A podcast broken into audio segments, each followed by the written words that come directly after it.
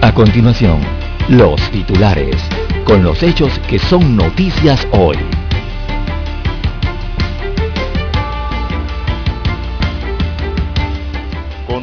Sufre nuevo revés legal en la Corte. Con la decisión queda claro que el Contralor Gerardo Solís no está exento de que la Procuraduría lo investigue. Cámara de Comercio, caso Pinchazos dejó más dudas sobre la justicia. También tenemos que Panamá vivió el Día Mundial de la Diabetes sin insulina para los pacientes, cosa increíble. También tenemos que los hoteles en Panamá tienen 9.000 habitaciones fuera del inventario ahora mismo, no hay la ocupación total. Enrique Martinelli sería hoy extraditado a Estados Unidos. También tenemos director de la selección nacional, Thomas Christensen, destacó ayer en conferencia la localidad del encuentro del próximo martes, o sea mañana. Dijo el técnico que lo ideal es salir a ganar, ser agresivo, intensos desde el minuto uno e imponernos a este rival de la mejor manera, ya que pues Panamá hizo una remontada increíble no vista todavía en CONCACAF, ocurrida en Honduras, que todavía tiene a los hondureños sufriendo por ese resultado y que pues hay que hacer valer ese acto de gallardía en la selección. Ahora en el Rommel Fernández, pues están pidiendo a la fanaticada de la Marea Roja que asista al estadio Bien, también tenemos para hoy que sujeto mata al subdirector de registro público. El sicario fue directo donde estaba el funcionario y le disparó. Esto ocurrió en los Andes número 2 de San Miguelito en horas del mediodía de ayer, cuando el PRD realizaba inscripciones de nuevos adherentes. También ya en capellanía no hay donde enterrar los muertos. Esto es en la provincia de Coclé. El asesino de la mujer trans, la Kitty, estaba escondido en un monte. La policía lo ubicó luego de acabar con la vida de esta mujer trans. También el COVID sigue haciendo de la suya y contagia a dos conjuntos típicos famosos en el país. Bien amigos y amigas, estos son solamente titulares. En breve regresaremos con los detalles de estas y otras noticias. Nuestros titulares de hoy. En breve regresamos. 7.30 AM Infoanálisis, con entrevistas y análisis con los personajes que son noticia. La mejor franja informativa matutina está en los 107.3 FM de Omega Estéreo, cadena nacional. Omega Stereo tiene una nueva app. Descárgala en Play Store y App Store totalmente gratis. Escucha Omega Stereo las 24 horas donde estés con nuestra nueva app.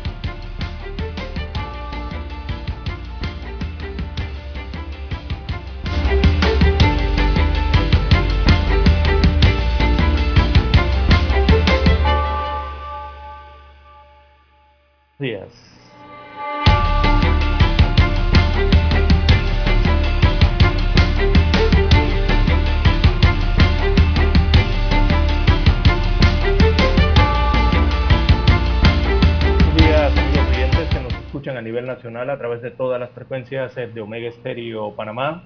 Sean todos bienvenidos a esta nueva emisión informativa para este lunes 15 de noviembre del año 2021. En el control maestro nos acompaña Eric Pineda. En el estudio 1 de noticias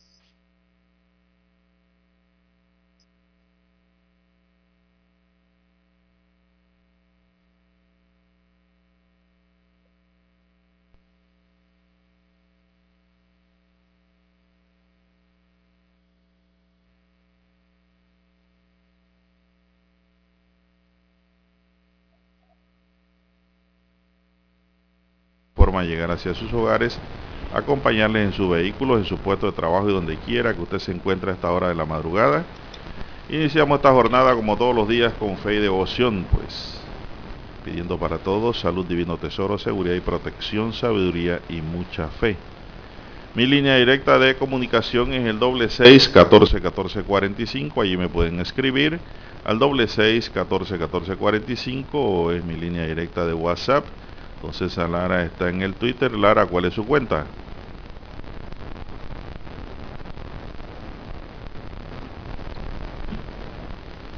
Bien, vamos a iniciar esta jornada inmediatamente con las noticias correspondientes a la fecha. Y tenemos que, una vez más, la Contraloría General de la República a cargo de Gerardo Solís sufrió un revés ante la Corte Suprema de Justicia en el marco de una batalla legal con la Procuraduría de la Administración que investiga presuntas irregularidades en un contrato que dio la entidad encargada de fiscalizar el uso de los fondos públicos a una empresa para servicios de imagen y relaciones públicas. La Corte rechazó una aclaración de sentencia presentada por la abogada Katia Rojas en representación de la Contraloría contra una decisión de esa Corporación de Justicia que rechazó un amparo de garantías constitucionales presentado contra una resolución del 9 de septiembre expedida por el procurador de la administración Rigoberto González con la que se dio paso a la citada investigación.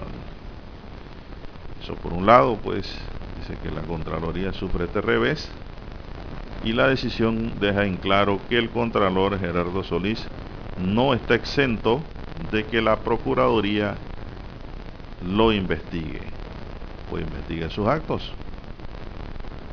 Así que pues está definido.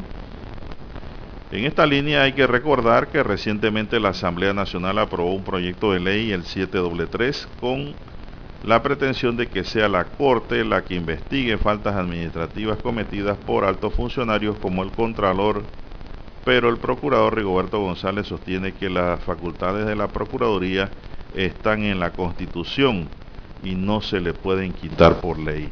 La Asamblea acaba de aprobar esa ley con el fin de proteger al Contralor, que es su empleado porque fue quien lo nombró. El Contralor responde a la Asamblea. En ese sentido, pues el, el, el procurador de la administración ha sido claro y ha dicho de que esa ley no jamás puede estar por encima de la Constitución.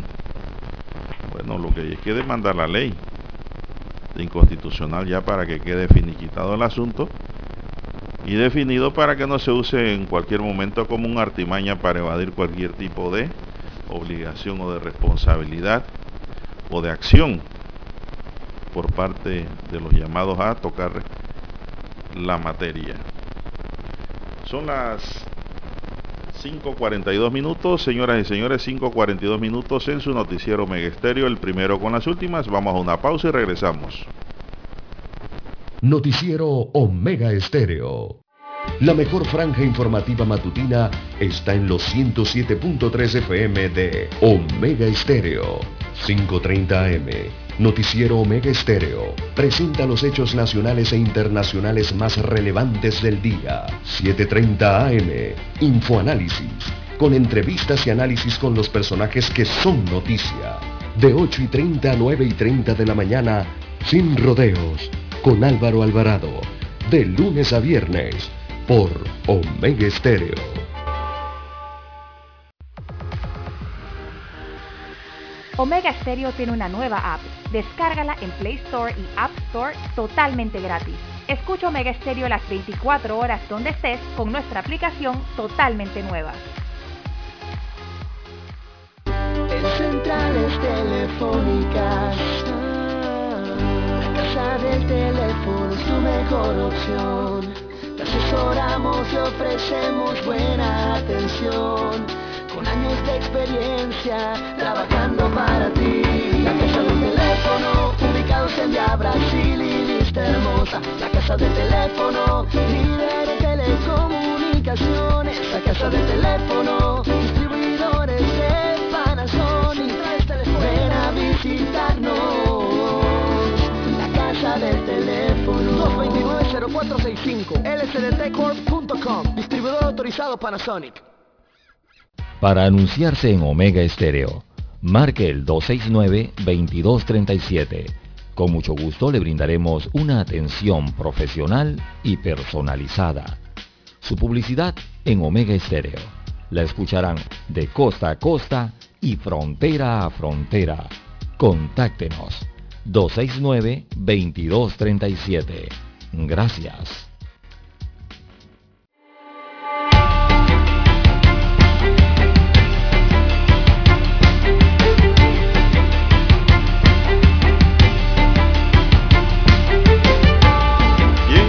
Las 5.45 minutos. Avanzamos, señoras y señores. Tenemos que un motorizado llegó y descargó su arma contra el subdirector del registro público eh, al mediodía de ayer. Agustín Lara murió en la escena mientras que su escolta fue llevado al hospital San Miguel Arcángel.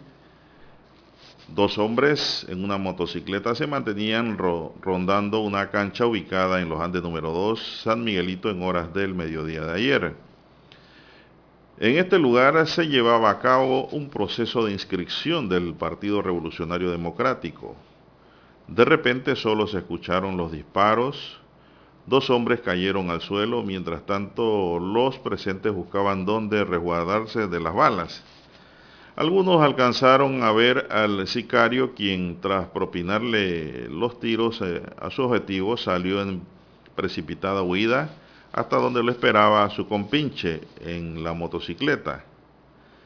La víctima había sido Agustín Lara, quien fugía como subdirector del Registro Público de Panamá. Su escolta, quien no se mantenía armado, recibió varios disparos y también fue trasladado hasta el Hospital San Miguel Arcángel, donde se mantiene recluido. Yo hago un alto aquí. ¿Para que yo quiero un escolta desarmado, don Eric? Si es mi escolta, mi guardaespaldas tiene que tener su arma. Casi se lo llevan a los dos por no tener arma. De acuerdo a una fuente oficial, el sicario fue directo donde estaba el funcionario y le descargó el arma, logrando impactar varias veces a Lara, quien perdió la vida en la escena.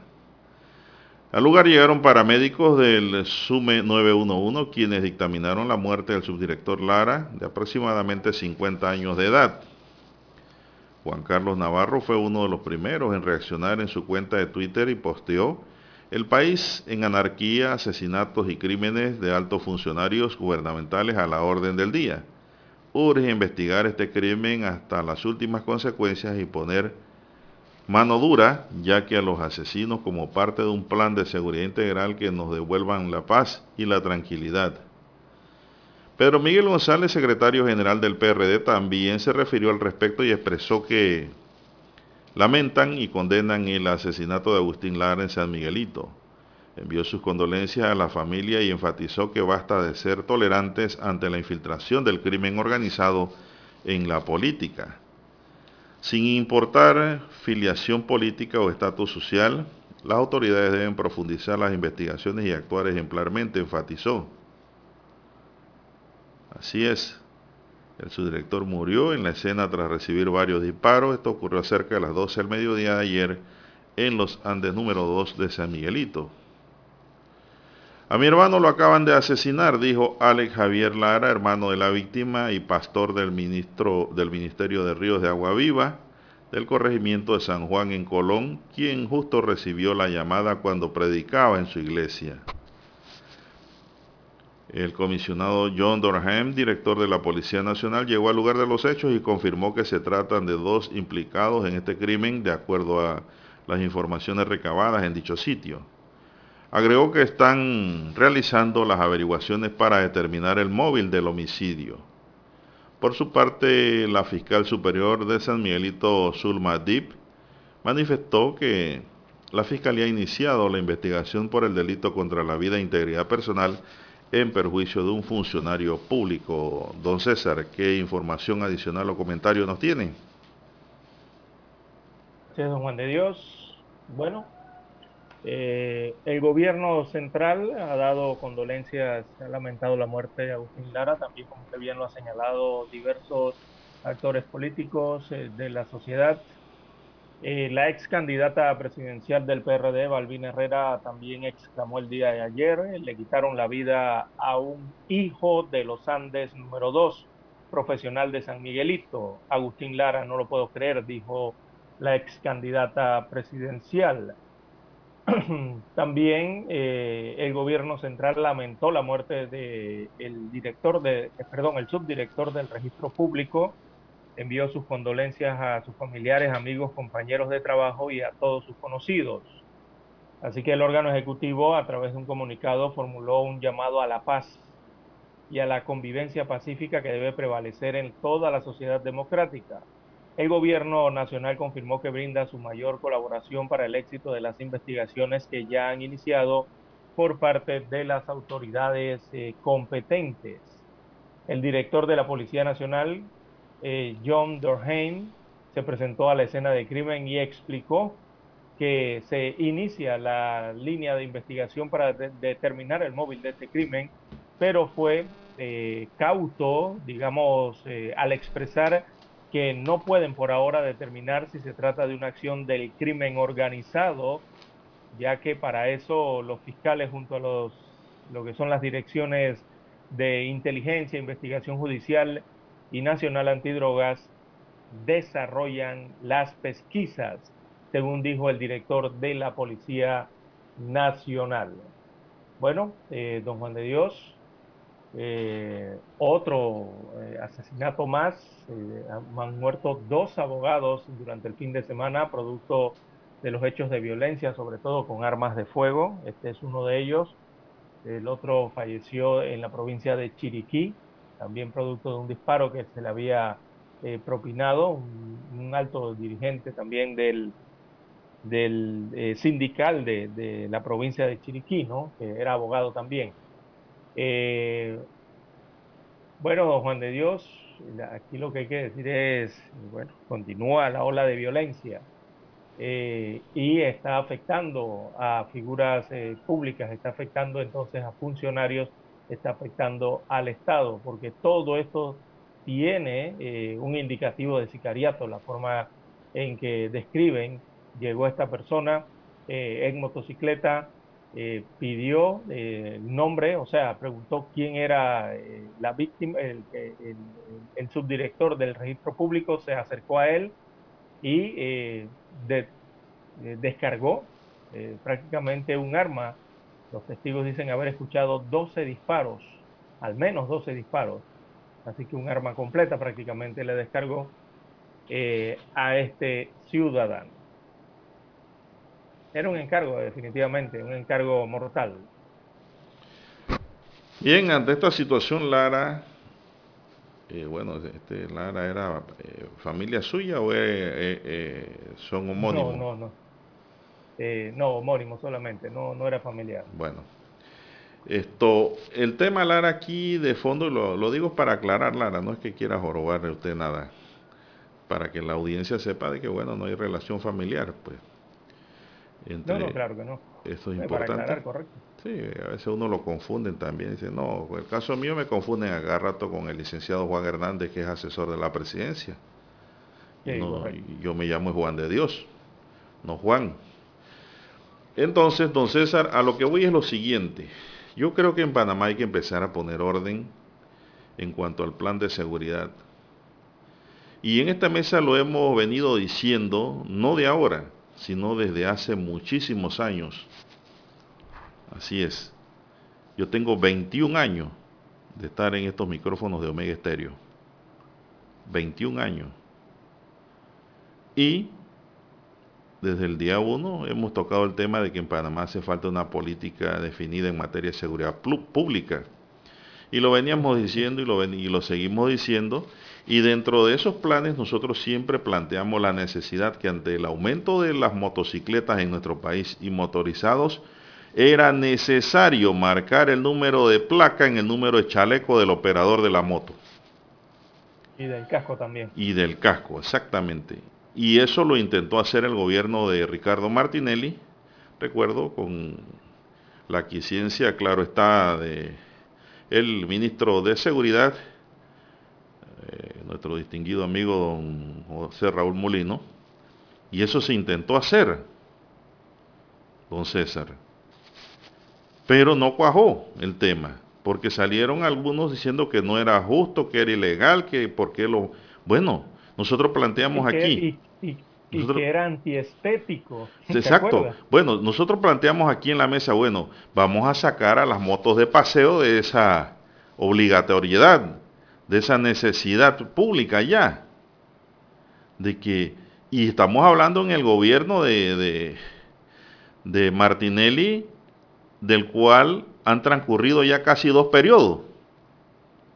La parte de él en donde no se pudo concluir el tema, la parte correspondiente al gobierno de Varela que no hizo nada por ese tema y ahora el de Cortizo que no ha hecho nada. Yo creo que llegó el momento.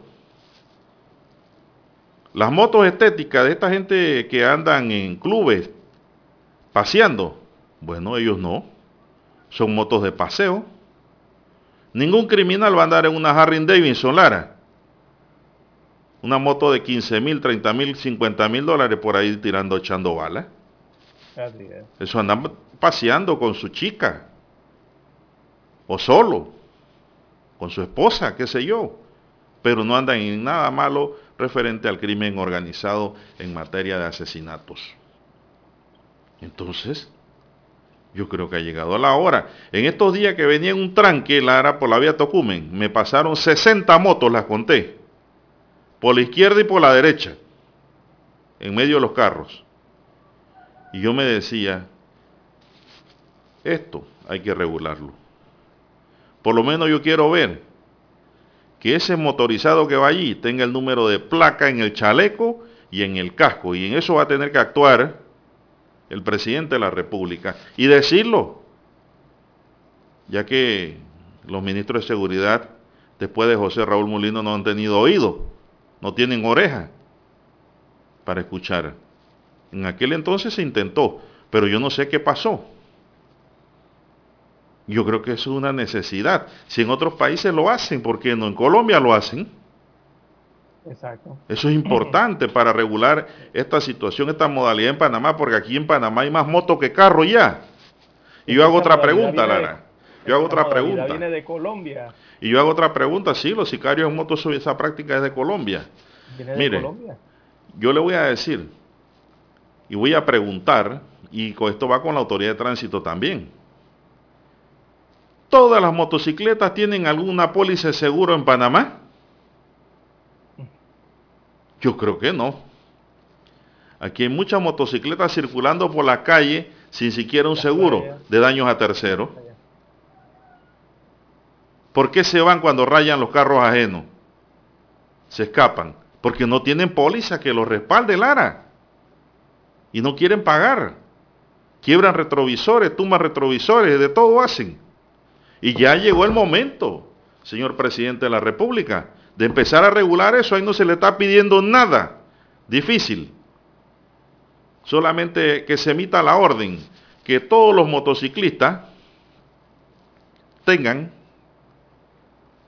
el número de placa en un chaleco y en el casco y su póliza de seguro al día en cuanto a esta identificación, no apliquen para las motocicletas de paseo, que eso tiene un cilindraje especial también. Yo no sé, Lara, cómo lo ves, pero yo creo que ha llegado la hora.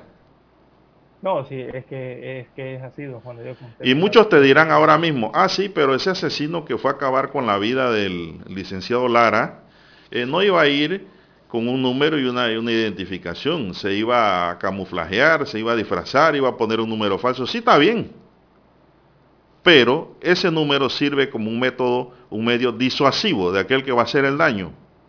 De que sabe de que ahora están identificados todos los números de moto, de todo el que anda circulando por las calles. A cada momento yo veo que suben motos en grúa, Lara. Bien porque el conductor no tiene licencia y anda haciendo por ahí delivery.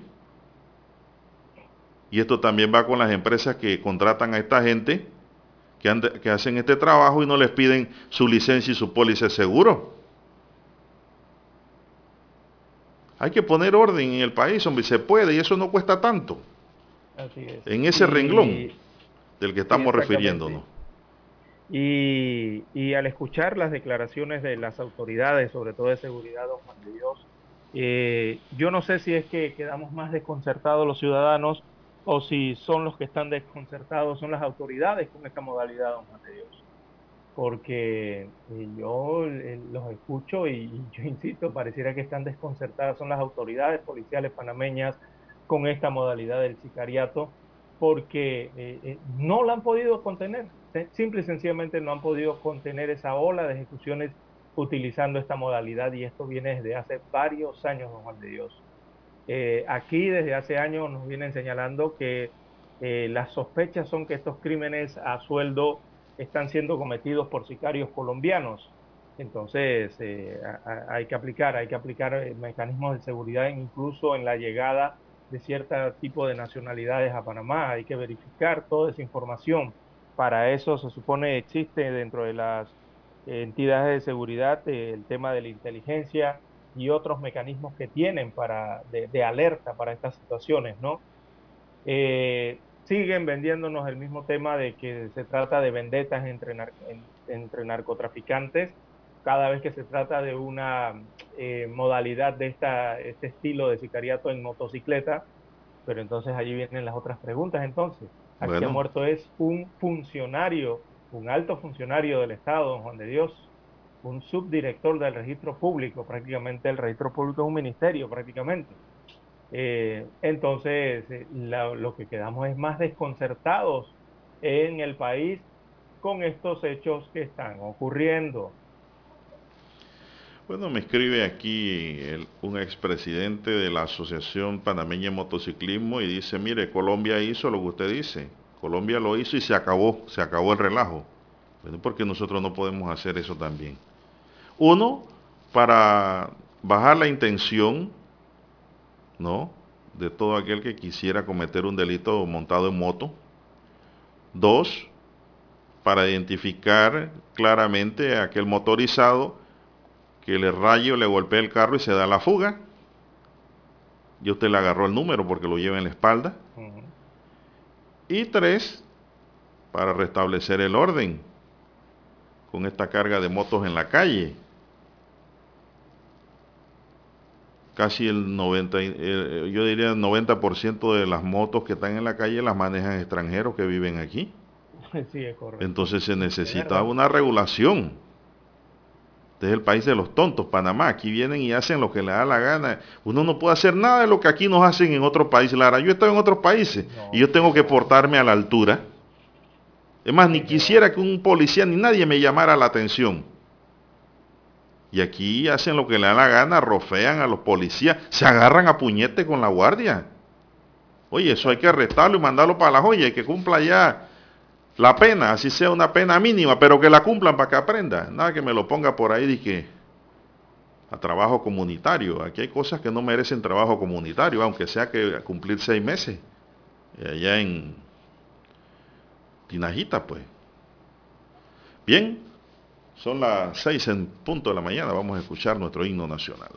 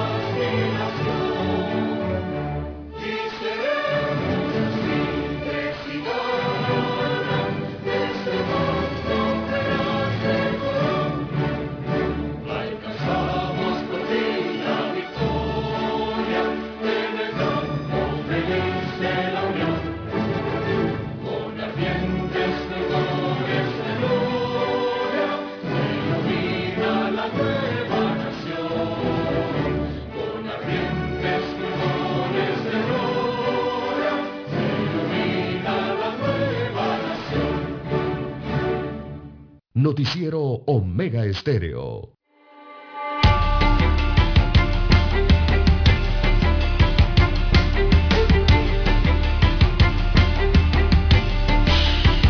Son las 6. Déjame ver bien aquí el reloj.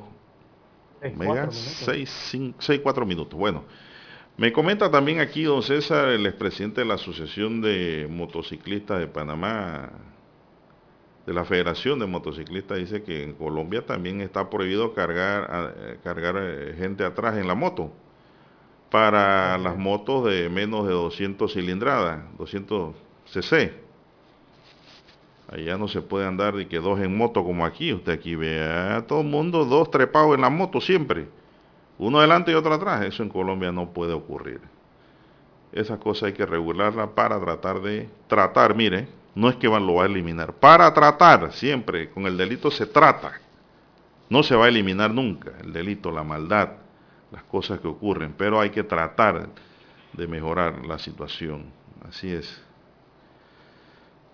Esto dice un oyente aquí, bueno, lo lamentable también que uno ve aquí es que eh, muchos de estos fallecidos, asesinados, dice, son amigos del diputado Pineda.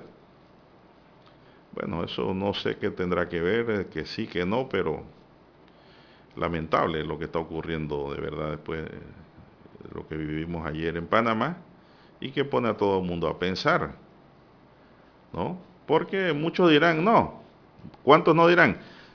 A él no le ocurrió eso porque era bueno o porque estaba en algo malo. Eh, bueno, seguro que estaba en algo. No, señores. A usted lo pueden matar hasta por confusión. Lo confunden. Porque los sicarios trabajan con fotos. Y con nombre. Y con nombre. Porque mire que allí llegó preguntando quién era. Exactamente. Eso es lo que dicen los testigos. Este sujeto llegó preguntando quién era. Entonces,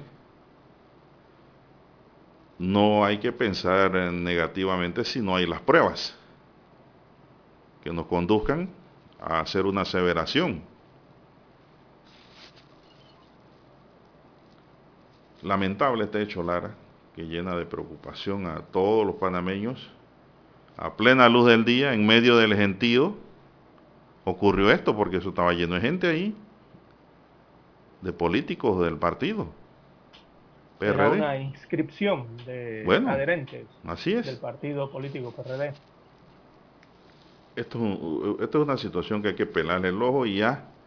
Ojalá haya tomado nota el presidente Cortizo, sus asesores, quien nos escucha quien le hable al oído, de que hay que ponerle los números a los chalecos y a los cascos. Y además hay que exigir la póliza de seguro de daños a terceros mínimo a cada moto, porque es un vehículo. Así es. Eh, hay que establecer un plan específico para el tema de las motocicletas, don Juan de Dios, porque esto no es desde ahora, esto ya viene fuera de control desde hace varios, varios años, varias administraciones, y eh, no sé, tendrán que volver a insistir en el tema del puesto de la instalación, esto, esta instalación de puestos de control para motorizados, exclusivamente para motorizados en, diferentes puntos de las provincias o la, o la ciudad capital, don Juan de Dios. Aquí me acaban de enviar una foto. Porque estos esto se ha convertido en un fenómeno con sus propias particularidades. Me refiero al tema de la motocicleta. Aquí me acaba de enviar un oyente una foto de cómo es en Colombia. En Colombia, tanto el conductor como el pasajero que va atrás tienen en el casco el mismo número de la moto y lo tienen también en el chaleco. Así es, sí, correcto. Aquí me enviaron una foto ilustrativa el 1260 que nos escucha. Gracias por la foto que nos envía. Bien, eh, Lara, César, bueno, ya serán los investigadores que tratarán de determinar, dar con el paradero de estos asesinos, porque también hay cámaras, mucha cámara en el área. Ahora mismo están investigando y viendo en las cámaras eh, a ver si pueden distinguir, a ver si pueden distinguir eh, la cara de alguno de ellos, si es que son de aquí. Yo pienso que pueden ser de aquí, Lara. Sí, eso es lo que tiene que arrojar la investigación. Esos son sicarios criollos ya. Ya aquí hay sicarios criollos, ya no hay... Exacto, traído de afuera sí, ya son, local, ¿no? Son locales. Ok, como no, aquí me escribe una distinguida amiga, conocedora en materia de seguro, dice que los daños a terceros también están incluidos las motos. Como no, gracias por la información y así debe ser. Lo que la policía de tránsito tiene que estar en la calle es pidiéndole, y los linces también lo pueden pedir. Identificación. Y los papeles. Y los papeles de esa moto. Y actuar sobre lo que estamos hablando, Lara, de los números. Eso es muy importante. Esos son, son elementos disuasivos del crimen. Sí, o sea, las autoridades yo creo que lo pueden hacer. Aquí claro una gran cantidad de unidades eh, de policías del tránsito que y, pueden realizar y, también le voy a decir la policía regular también le voy a decir que cuando hablaron de ese tema aquí yo recuerdo que muchos conductores de motos mucha gente extranjera que está en Panamá y que conoce las reglas y que tiene un buen comportamiento solito les pusieron andaban con los chalecos y los números ¿usted se acuerda? No, no, ni siquiera habían aprobado algún decreto y, los buenos, los, buenos, ciudadanos, del mundo. Todo el mundo no es malo. Eso hay que tenerlo presente. Solito cargaban sus números, pero de repente eso se relajó como no fue una exigencia legal. Ya se dañaron esos chalecos y ya no se pusieron más nada. Pero sí tiene que haber un orden en ese sentido, porque Panamá tiene ahora mismo, yo creo que una cantidad de motos superior a cualquier otro país de Centroamérica, Lara. Ah, sí, eso está clarito. El parque de motocicletas es altísimo en Panamá, desde hace unos 15 años para acá. Así es, así es. Tanto para transportarse a su trabajo como para trabajar. Hay mucha gente aquí que viene a Panamá y trabajan desde su moto o con su moto como una herramienta de trabajo, ¿no? Y recogen buenos reales, Lara. Recogen hasta mejor que cualquier ejecutivo de cualquier empresa. Así mismo es en ese trabajo de delivery. De delivery, sobre todo de comida. Mensajería. Bien. Vamos a otra pausa, pues. Cobran carito por llevarte la comida a la casa. Sí, señor. Vamos a la pausa.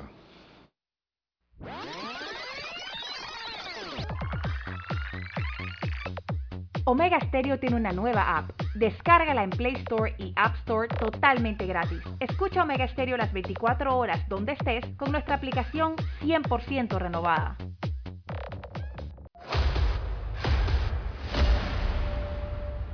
Desde los estudios de Omega Estéreo, establecemos contacto vía satélite con la voz de América. Desde Washington, presentamos el reportaje internacional.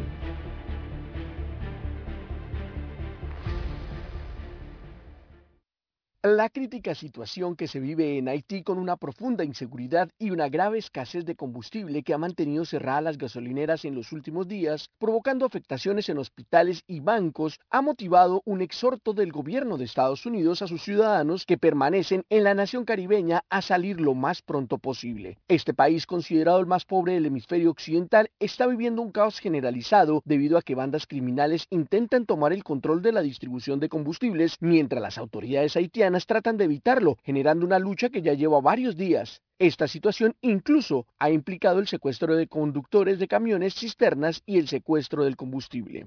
Frente a esta situación, el Departamento de Estado de los Estados Unidos emitió esta advertencia para que los ciudadanos estadounidenses que están en la isla salgan de allí lo más pronto posible y a través de un comunicado advierten textualmente es improbable que la Embajada de Estados Unidos pueda brindar asistencia a los ciudadanos estadounidenses en Haití en cuanto a salidas en caso de que las opciones comerciales no estén disponibles.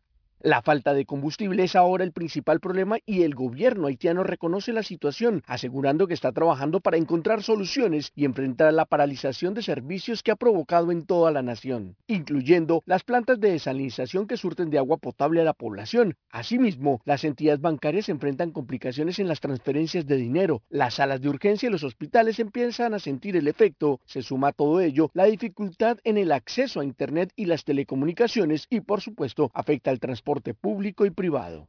Los actos de violencia en Haití no tienen precedentes y los ciudadanos extranjeros están atrapados en una situación de mucho peligro que amenaza con escalar y que incluye robos, asaltos y secuestros, como el ocurrido en Puerto Príncipe, donde un grupo delincuencial denominado 400 Mawoso mantiene en sus manos 17 misioneros pertenecientes al grupo Christian Aid Ministry, Ministerio de Ayuda Cristiana, y en el que están 16 ciudadanos estadounidenses y uno canadiense. Las autoridades de estos países, junto a la policía haitiana, intentan infructuosamente lograr su liberación. Héctor Contreras, Voz de América, Washington. Escucharon vía satélite desde Washington el reportaje internacional. La mejor franja informativa matutina está en los 107.3 FM de Omega Estéreo, 530 AM Noticiero Omega Estéreo presenta los hechos nacionales e internacionales más relevantes del día. 7.30 AM. Infoanálisis. Con entrevistas y análisis con los personajes que son noticia. De 8 y 30 a 9 y 30 de la mañana. Sin rodeos. Con Álvaro Alvarado. De lunes a viernes. Por Omega Estéreo. Somos Omega Estéreo. 40 años siendo la cadena nacional en FM estéreo pionera en Panamá.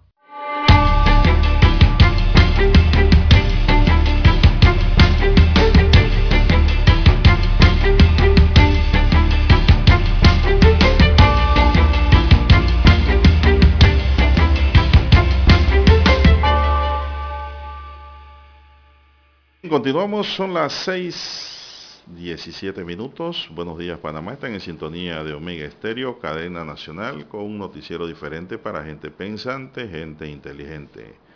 Así es, dice un oyente que es injusto que él tenga que comprar, don César, una moto más grande para salir con su esposa. Pero es que la ley opera para las mayorías, mi estimado oyente. La ley no es particular, no se puede legislar en función de nadie. Simplemente, pues, si la moto de cilindrada baja, debe ir un solo conductor allí. No ir, eh, Lara, alguien trepado atrás. Atrás del acompañante o en la parrilla, como le llaman, porque las motos tienen una especie de parrilla atrás, ¿no? Se sientan allí sobre esa parrilla. en otros países le llaman parrillero. Sí, sí. que va atrás, que va atrás parrillero. De la moto, ¿no? Así es. Bueno, César, en otra materia tenemos que, dígame. Eh, bueno, este fue un abogado, en el caso de Agustín Lara, eh, era un abogado que falleció el fin de semana. También el fin de semana falleció otro abogado más, don Juan de Dios, producto de arma de fuego. Eh, se trata del abogado Edgar Omar Williams, de 58 años de edad y ex dirigente del Sindicato de Trabajadores de Chiriquí Land Company.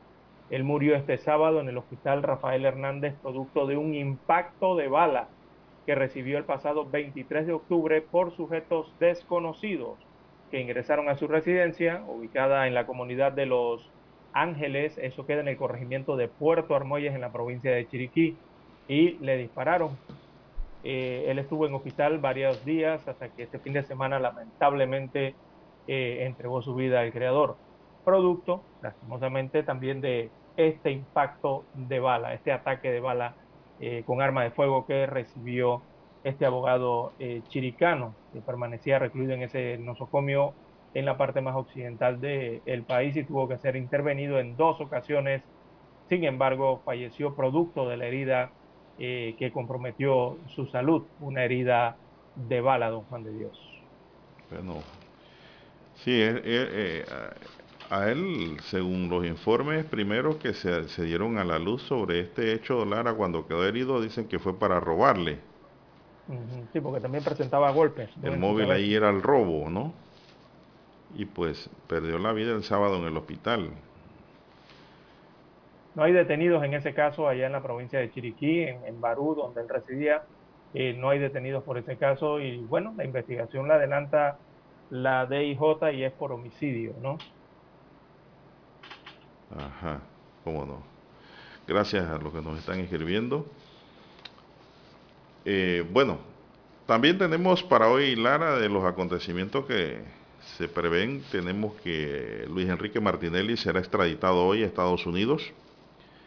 Un vuelo charter fletado para tal fin y en el que viajará un grupo de agentes de Estados Unidos, los, los Marshall Service, será el encargado de trasladar desde Guatemala hasta la Corte del Distrito Este de Nueva York en, a Luis Enrique Martinelli Linares, hijo de Ricardo Martinelli Berrocal. Las autoridades guatemaltecas no han dado detalles de la hora, aunque se rumora que es al mediodía. Hora de Guatemala, una de la tarde hora de Panamá. En la que se realizará el traslado de Martinelli Linares de la prisión militar Mariscal Zavala hasta el Aeropuerto Internacional La Aurora, donde será entregado formalmente a miembros del equipo del Servicio de Alguaciles de los Estados Unidos. Tampoco se ha informado a qué prisión de Nueva York será llevado el detenido ni en qué fecha deberá comparecer ante el tribunal. Los dos hijos del exgobernante permanecen detenidos en la Mariscal Zavala luego de su captura el 6 de julio de 2020 en el aeropuerto La Aurora.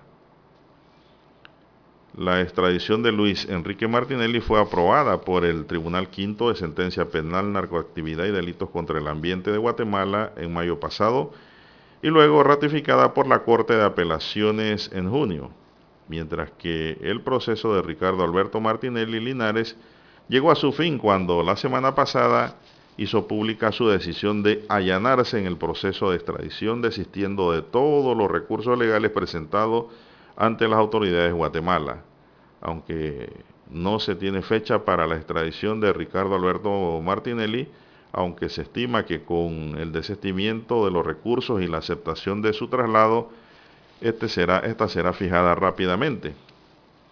Ambos están acusados de conspiración para lavar los sobornos de Odebrecht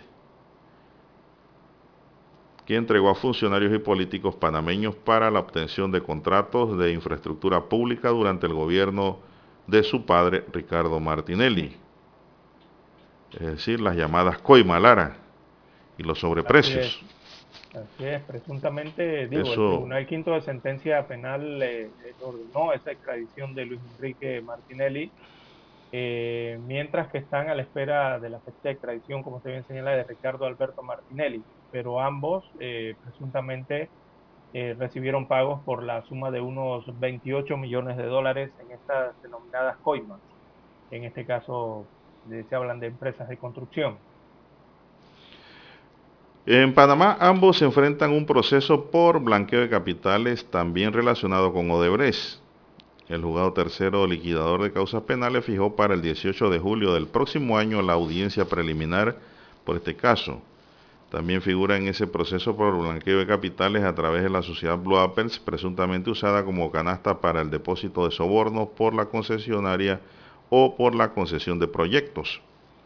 El pasado 10 de agosto, la jueza tercera liquidadora Valoisa Martínez se acogió al término de 30 días para decidir si acoge la acusación presentada por el Ministerio Público de llamar a juicio a 54 personas por delitos de blanqueo de capitales, pero aún no ha dado a conocer su decisión. Así es, ese caso de Odebrecht tiene fecha de audiencia eh, eh, para el año 2022, ya por lo menos se sabe que para el próximo año eh, hay audiencia y también se están solicitando el otro tema del caso, las audiencias por el caso Blue Apple. anteriormente los hermanos Martinelli, por lo menos en Estados Unidos de América, ellos habían estado viviendo en Miami, ¿no? Eh, donde fueron, eh, ahí ellos enfrentaron problemas con los pasaportes, recordemos, eh, pero pagaron fianzas allá con las autoridades norteamericanas. ahora nuevamente vuelven al país norteño, pero por esto, por otro caso, es lo que están siendo solicitados allá en el distrito este de Nueva York, que por lo menos los piden en extradición. Bien, son las 6.25 minutos. 6.25 minutos en su noticiero Megesterio, el primero con las últimas. Bueno, Larry, ¿qué informe hay del COVID-19? ¿Qué información? Eh, viendo Juan de Dios, el último informe es que la positividad se mantiene eh, allí eh, alta, don Juan de Dios, y se ha registrado producto de algunos acontecimientos en las últimas semanas en el país que ya muchos han conocido, ¿no?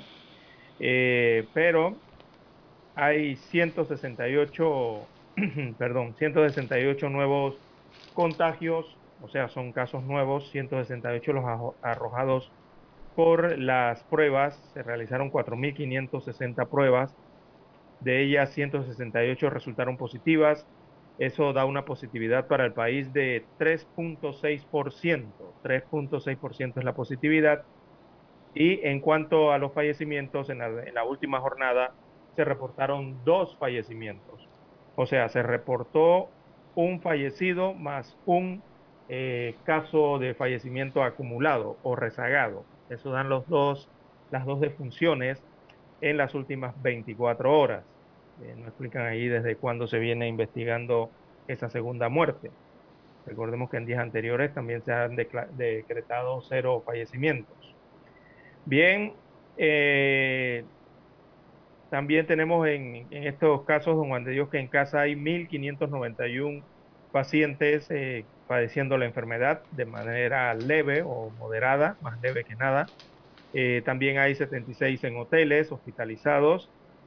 Vamos a los hospitales. En los hospitales hay 132 pacientes, de ellos 11 están en salas recluidos con un COVID moderado, mientras hay 21 pacientes en unidades de cuidados intensivos en los hospitales a nivel nacional. Eh, son las cifras entonces que presenta el último informe de la situación del COVID-19. Recordemos que ese informe es del 14 de noviembre, es la última jornada, las últimas 24 eh, horas eh, se reporta entonces este informe. don Juan de Dios, yo me encuentro en la unidad remota en la provincia de Coclé. acá en la provincia de Coclé hay que decir que está bastante controlada esta situación del COVID-19 eh, desde hace semanas eh, no se registran ingresos eh, a los hospitales, o sea, en los hospitales coclesanos ahora mismo hay cero pacientes con COVID-19. En la unidad de cuidados intensivos de los, de los hospitales coclesanos hay cero pacientes en unidades de cuidados intensivos hace ya más de 15 días, más de, diría que más días. Eh, eh, don Juan de Dios, también desde hace más de un mes eh, no se registra ningún fallecido por COVID-19 en la región coclesana, según el informe que entregan las autoridades locales. Y don Juan de Dios, hasta la fecha, veamos el último informe, solamente hay 11 casos de COVID-19 en la provincia de Coclé, según versan entonces los cuadros estadísticos de esta enfermedad entregados en las últimas 24 horas. El reporte coclesano indica que solo hay 11 casos activos en la provincia de Coclé. Y en cuanto a dónde están esos 11 casos activos, bueno, podemos señalar que los casos se están registrando eh, básicamente en el distrito de Penonomé, en el distrito de Antón y también veamos si hay en el distrito de Agua Dulce registrados y también se registran eh, casos activos en el distrito de Agua Dulce, de esos 11 casos. Eh, Olá, Natá, eh, eh, no presentan casos de COVID-19 ni hospitalizados ni, nada, ni, casos activos en este momento. Bueno, dice aquí, dice Lara, me escribe Panamá Press con Julia Elena Alvear y dice que no han eliminado las medidas de bioseguridad en los locales comerciales y ahora muchos ya no cuentan con la dispensa de alcohol en la entrada o gel alcoholado. Correcto. Así es, y esto se da mucho también en centros de trabajo, dice, en la empresa privada y en el propio gobierno, agrego yo. Eh, eh, las dispensas están vacías, Lara. No hay ni alcohol ni gel. Y esa es una medida mínima. Y pues el Ministerio de Salud, ¿qué se ha hecho? Que no suena ni truena ni se refiere al tema sí, en la supervisión, en la fiscalización, ¿no? Y son medidas que hay que mantener, don Juan de Dios, por lo menos de la dispensa gratuita de alcohol o, de algún eh, lugar de lavado de manos, sea con agua o jabón o sea con eh, gel alcoholado o alcohol en, este caso, ¿no? Eh, algunos supermercados, ya usted va a algunos super, algunos comercios y, no, no lo tienen. Algunos, algunos sí mantienen las medidas, ¿no? Eh, bueno, así se va relajando todo en este país. Primero eliminaron el pediluvio, Lara. Eso fue lo primero. Se fueron secando y después ya nadie le echaba ni alcohol, ni, eh, ni cloro, ni nada. Después se fueron dañando los termómetros y así mismo lo dejaban y la gente entraba como si nada. La gente hacía un símbolo de entrada, de ponerse y eso, que eso no marcaba nada porque estaba dañado. Y la gente entraba. Ahora ya no ponen ni gel ni alcohol. Pero las autoridades del Ministerio de Salud, que son las llamadas a atender el tema, pues ni suenan ni truenan y hay que tener mucho cuidado, don Juan de Dios. Mire ya lo que ocurrió en un baile eh, típico en el interior de la República, en la provincia de Los Santos específicamente, el pasado 6 de noviembre, donde se dio una actividad en un jorón y eh, estos días ahora que han pasado han tenido que salir las autoridades eh, locales de salud a decir que hay un aumento exponencial de casos que enfrenta la provincia de Los Santos en los últimos días ellos ya tienen 127 casos registrados, casos activos. Hasta el momento, una provincia que estaba bajísimo en, en temas de casos activos. Y eh, las autoridades aducen que este repunte posterior o se dio posterior a la celebración de las fiestas patrias, eh, debido a la movilización que se dio hacia esa provincia y también varios de los casos eh, son precisamente de una actividad bailable eh, en que incluso los miembros de los conjuntos típicos que estaban sonando allí, don Juan de Dios, uno era el de Upiano Vergara y el otro conjunto típico era el de Osvaldo Ayala, sus integrantes están con COVID-19 hoy día. Bueno, la mayoría de los integrantes, pero están en cuarentena todos. Ah, Lógicamente, tienen que estar 15 días en cuarentena. fue en el Royal Gym de las tablas. Sí, sí, así es pero la detección se dio el día sábado, cuando le hicieron hisopado, por ejemplo, a los de el Mechi Blanco, que tenían una presentación en Chiriquí en la reinauguración del Jardín CBD, no pudieron presentarse pues por el COVID.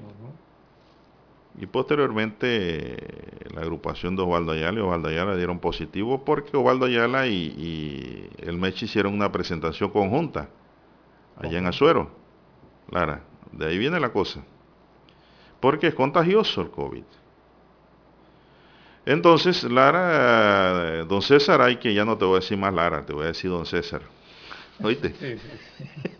don César. Entonces, eh, sí, porque como andan las cosas en este país, eh, sí, no, aquí todo es un problema.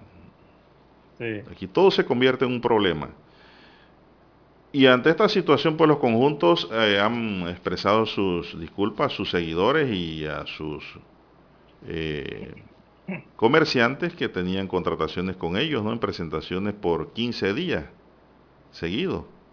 No podrán cumplir por razón, por motivos ajenos a su voluntad, pues. Lo importante es que se cuiden y no contagien a más nadie, don César. Y esto allá en Los Santos no han salido los resultados después de eh, el desfile que hubo, ¿verdad?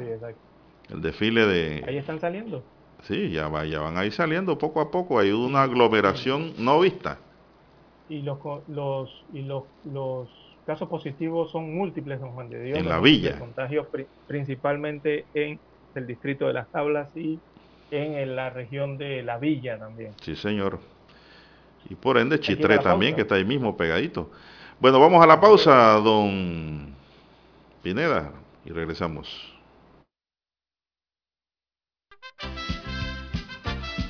Infoanálisis. De lunes a viernes, de 7 y 30 a 8 y 30 de la mañana por los 107.3 FM de Omega Estéreo. Con Guillermo Antonio Adames, Rubén Darío Murgas y Milton Enríquez. Infoanálisis el programa para gente inteligente como usted.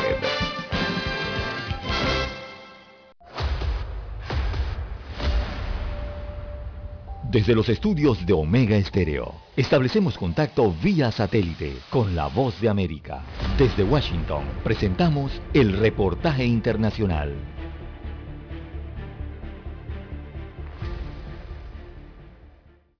Ante la falta de resultados en la lucha contra la corrupción y por noveno año consecutivo, Honduras volvió a quedar fuera de la cuenta de desafío del milenio al no aprobar nueve de los 20 indicadores requeridos para acceder al programa de ayuda económica procedente de los Estados Unidos. El informe reveló que Honduras obtuvo una calificación del 16 sobre el 100% y ante este escenario el país dejó de acceder a 300 millones de dólares, alcanzando nueve gestiones sin poder lograr revertir la situación. Según el economista Obed García, el impacto que tiene el no acceder a los fondos es la consolidación de la corrupción en los últimos y el actual gobierno. Al final todos estos indicadores y puntualmente este lo que viene a reflejar es el deterioro institucional del gobierno y sobre todo en aquellos elementos pues vinculados a la justicia. Y precisamente estos indicadores donde el país se vio afectado son entre otros el Estado de Derecho, las libertades de información y civiles, el control de la corrupción, las tasas de vacunación, matrícula escolar y la efectividad gubernamental. Años atrás, los fondos destinados del programa económico eran asignados a infraestructura, reducción de la pobreza y fortalecimiento a productores. Desde el gobierno, el coordinador gubernamental Carlos Madero dijo que existen muchos otros organismos que evalúan a Honduras y son percepciones distintas. Yo creo que Honduras internamente ha hecho un gran esfuerzo al punto que ningún gobierno había tenido una revisión de cuatro procesos con el Fondo Monetario o, eh, por ejemplo, las calificadoras de riesgo. La cuenta del milenio se basa en las evaluaciones e informes de organismos como el Banco Mundial, el Fondo Monetario Internacional y otras organizaciones para calificar las aptitudes del país. Oscar Ortiz, Voz de América, Honduras. Escucharon vía satélite desde Washington el reportaje internacional. Omega Estéreo, 24 horas en FM Estéreo. Problemas de tierra, accidentes graves, reclamos a aseguradoras, incumplimientos de contratos, reclamos de herencias, todo asunto civil y penal, consulte al 6614-1445. Ahora contamos con el servicio de asesoría, confección de pliegos de cargos, impugnación y defensa en materia de contrataciones públicas. 6614-1445. Licenciados Juan de Dios Hernández Sanjur y Belkis Hernández Díaz.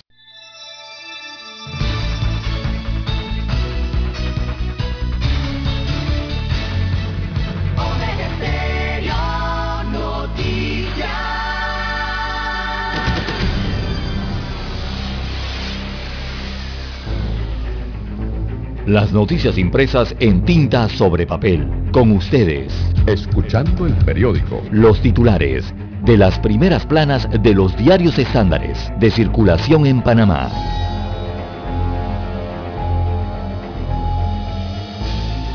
Bien, el diario La Prensa para hoy nos dice, Contraloría sufre nuevo revés legal en la Corte. Con la decisión queda en claro que el Contralor Gerardo Solís no está exento de que la Procuraduría lo pueda investigar o lo investigue. Una vez más, la Contraloría General, a cargo de Gerardo Solís, sufrió un revés ante la Corte en el marco de una batalla legal con la Procuraduría de la Administración que investiga presuntas irregularidades en un contrato que dio la entidad encargada fiscalizar el uso de los fondos públicos a una empresa para servicios de imagen y relaciones públicas.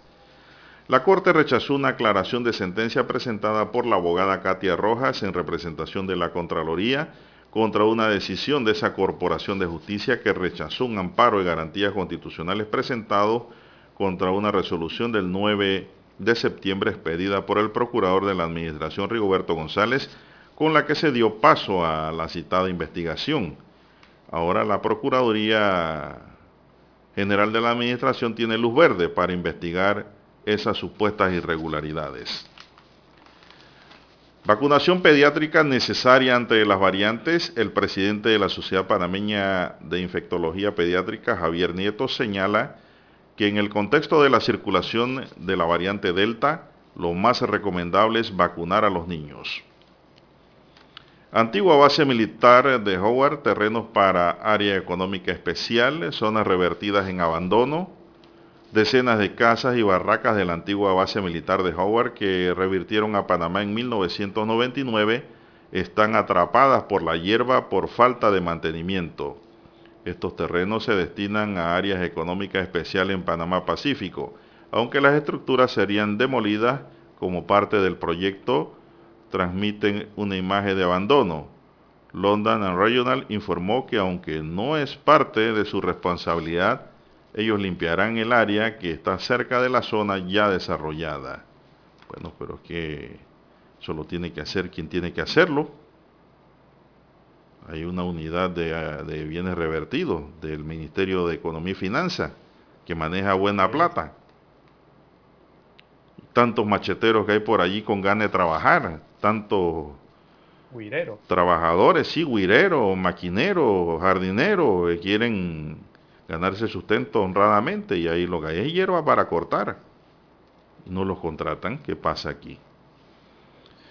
Seguimos en el Día Mundial de la Diabetes eh, sin insulina para los pacientes. El Día Mundial de la Diabetes se conmemoró ayer en el país en medio de la escasez de insulina que enfrentan los pacientes desde hace varios meses en las instalaciones de salud. Ante esta situación, la Caja de Seguro Social anunció que este 17 de noviembre recibirá 50.000 viales de insulina NPH que les permitirá cubrir la demanda por unos tres meses y que quedan 44.000 viales pendientes de entrega. Sicarios en moto asesinan al subdirector del registro público. El subdirector del registro público, Agustín Lara Díaz, fue asesinado a tiros por dos hombres que se desplazaban en una moto mientras el también activista del gobernante Partido Revolucionario Democrático participaba en una campaña de inscripción de su partido en los Andes San Miguelito. Ante el crimen, el Ejecutivo hizo un llamado a la paz y ofreció su colaboración con las investigaciones. Cámara de Comercio dice que caso Pinchazo dejó más dudas sobre la justicia. La Cámara de Comercio, Industria y Agricultura de Panamá se pronunció sobre el fallo del caso Pinchazos gracias al que fue absuelto al expresidente Ricardo Martinelli de los cargos de interceptación de comunicaciones y seguimiento, persecución y vigilancia sin autorización judicial. El sistema no logró el objetivo de esclarecer lo sucedido con lo que la sociedad terminó inquieta, agobiada de dudas y sedienta de respuestas, plantea el comunicado que firma el presidente de la Cámara, José Ramón Icaza. Además, la Cámara cuestionó la capacidad y voluntad de los servidores del Ministerio Público y del órgano judicial para poder impartir justicia de manera imparcial. La, argumenta que, la Cámara argumenta que el mencionado fallo recalca las dudas sobre la capacidad del sistema para impartir justicia y que existe una falta de credibilidad de los procesos judiciales. Más titulares, en economía hoteles tienen 9.000 habitaciones fuera del inventario, es decir, están fuera de servicio. Ante una demanda que se dé de la ocupación, entonces entrarían en el inventario. Fuentes de agua dulce y pasajes degradados es un reportaje que tiene la prensa hoy en su página Vivir y también en Panorama nos habla representantes de la ONU evalúan la crisis migratoria. En Panorama Enrique Martinelli sería hoy extraditado a Estados Unidos y como de costumbre en su esquina la columna Hoy por Hoy que se refiere al repunte de los casos del COVID-19 en Europa, que es una alarma que no debe pasar inadvertida en nuestro país. Cuidadito, ¿ah? aquí estamos cogiendo las cosas de relajo. Yo no creo que aquí se aguante una cuarta ola. Bien, don César, vamos con los titulares del diario La Estrella de Panamá. Así es, don Juan de Dios. El diario La Estrella de Panamá titula para hoy Desidia y la falta de oportunidades empuja a la isla de Saboga al filo del narcotráfico. Un reportaje especial que presenta hoy eh, como principal reporte el diario La Estrella de Panamá, en el cual señalan que a inicios de octubre apareció una lancha de bajo perfil a orillas de la isla Saboga, ubicada en la parte norte del archipiélago de las Perlas. En este punto estratégico de la ruta del narcotráfico no es secreto que ante el abandono por parte de la población ha visto en la coca o las sustancias de cocaína una oportunidad de subsistencia. Muestran la gráfica de esta especie de lancha eh, convertida, es algo entre una lancha y un mini submarino, ¿no?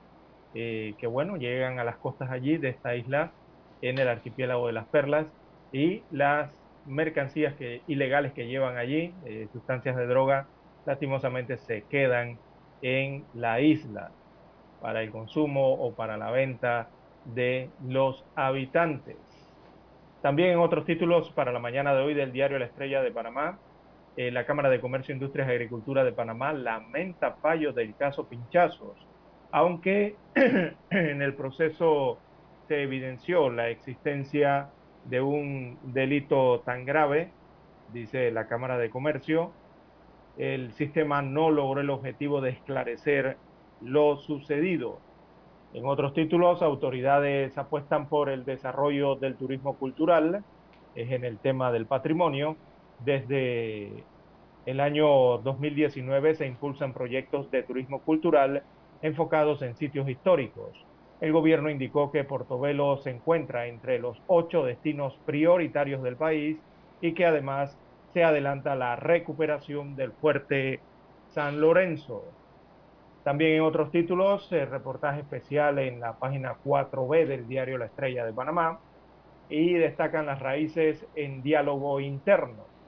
Así que el reportaje destaca que Aristides Ureña Ramos, maestro de la plástica panameña, evoca los rincones de la cordillera central que lo vio nacer para hilar un relato íntimo en el seno de su familia. También para hoy, amigos oyentes, eh, tenemos los impactos del sedentarismo en la fertilidad del hombre, según los expertos. Es un tema de salud, así que lo que hay es que evitar el sedentarismo. Póngase usted activo. Bien, en los deportes, bueno, la fotografía principal del rotativo es la del técnico de la selección de Panamá, eh, Thomas Christiansen, el danés Destaca el Rommel Fernández tiene que ser nuestro fortín, así que de cara al choque contra El Salvador, el eh, director técnico de la selección de Panamá destacó la localidad del encuentro. La idea es salir a ganar, ser agresivos, intensos desde el minuto uno e imponernos al rival. Recordemos que mañana hay partido de fútbol en el último encuentro para el año 2021 cierra entonces este año con este encuentro entre Panamá y El Salvador aquí en el estadio Rommel Fernández. Bien, amigos oyentes, estos son los títulos que aparecen en portada del diario La Estrella de Panamá. Bueno, no hay que olvidar uno que está en rojo aquí. Dice, apuntan al crimen organizado tras asesinato de Lara. Se refieren al subdirector del registro público de Panamá, Agustín Lara, luego de que un sicario asesinara a tiros a este funcionario y dirigente del Partido Revolucionario Democrático.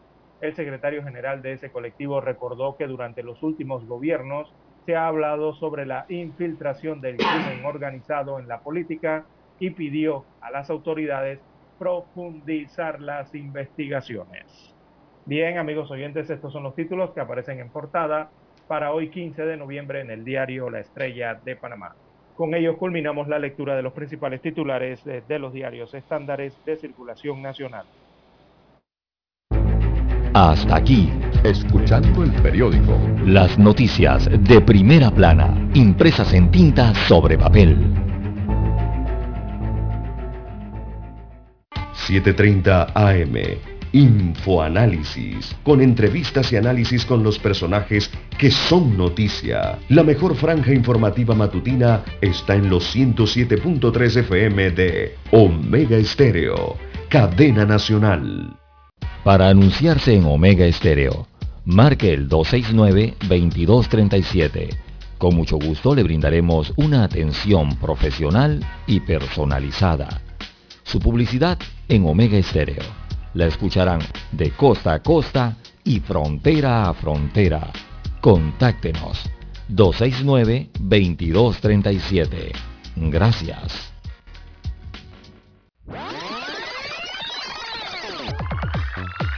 Omega Stereo tiene una nueva app. Descárgala en Play Store y App Store totalmente gratis. Escucha Omega Stereo las 24 horas donde estés con nuestra nueva app. Omega Estéreo, 40 años de innovación. Desde los estudios de Omega Estéreo, establecemos contacto vía satélite con la voz de América. Desde Washington, presentamos el reportaje internacional.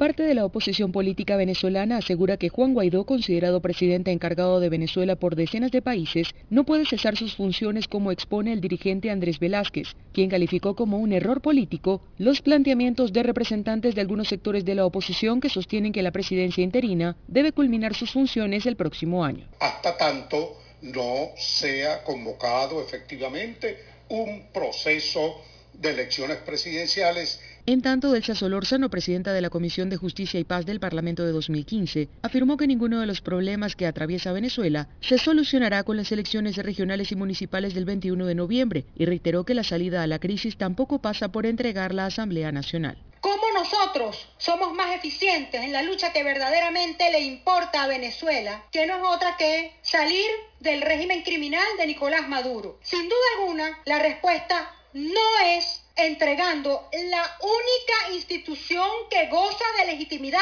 Tras la reelección del presidente Nicolás Maduro en un proceso considerado fraudulento y argumentando que en Venezuela se registraba un vacío de poder, en enero de 2019 Juan Guaidó se juramentó como presidente interino de Venezuela y fue reconocido por decenas de países. Aunque el año pasado el Parlamento de 2015 aprobó la reforma del Estatuto de Transición y Reestructuración del gobierno interino para que siga funcionando hasta recuperar la democracia y la constitucionalidad en el país, líderes opositores como el ex candidato presidencial Enrique Capriles estiman que el interinato concluyó. Carolina Alcalde, Voz de América, Caracas.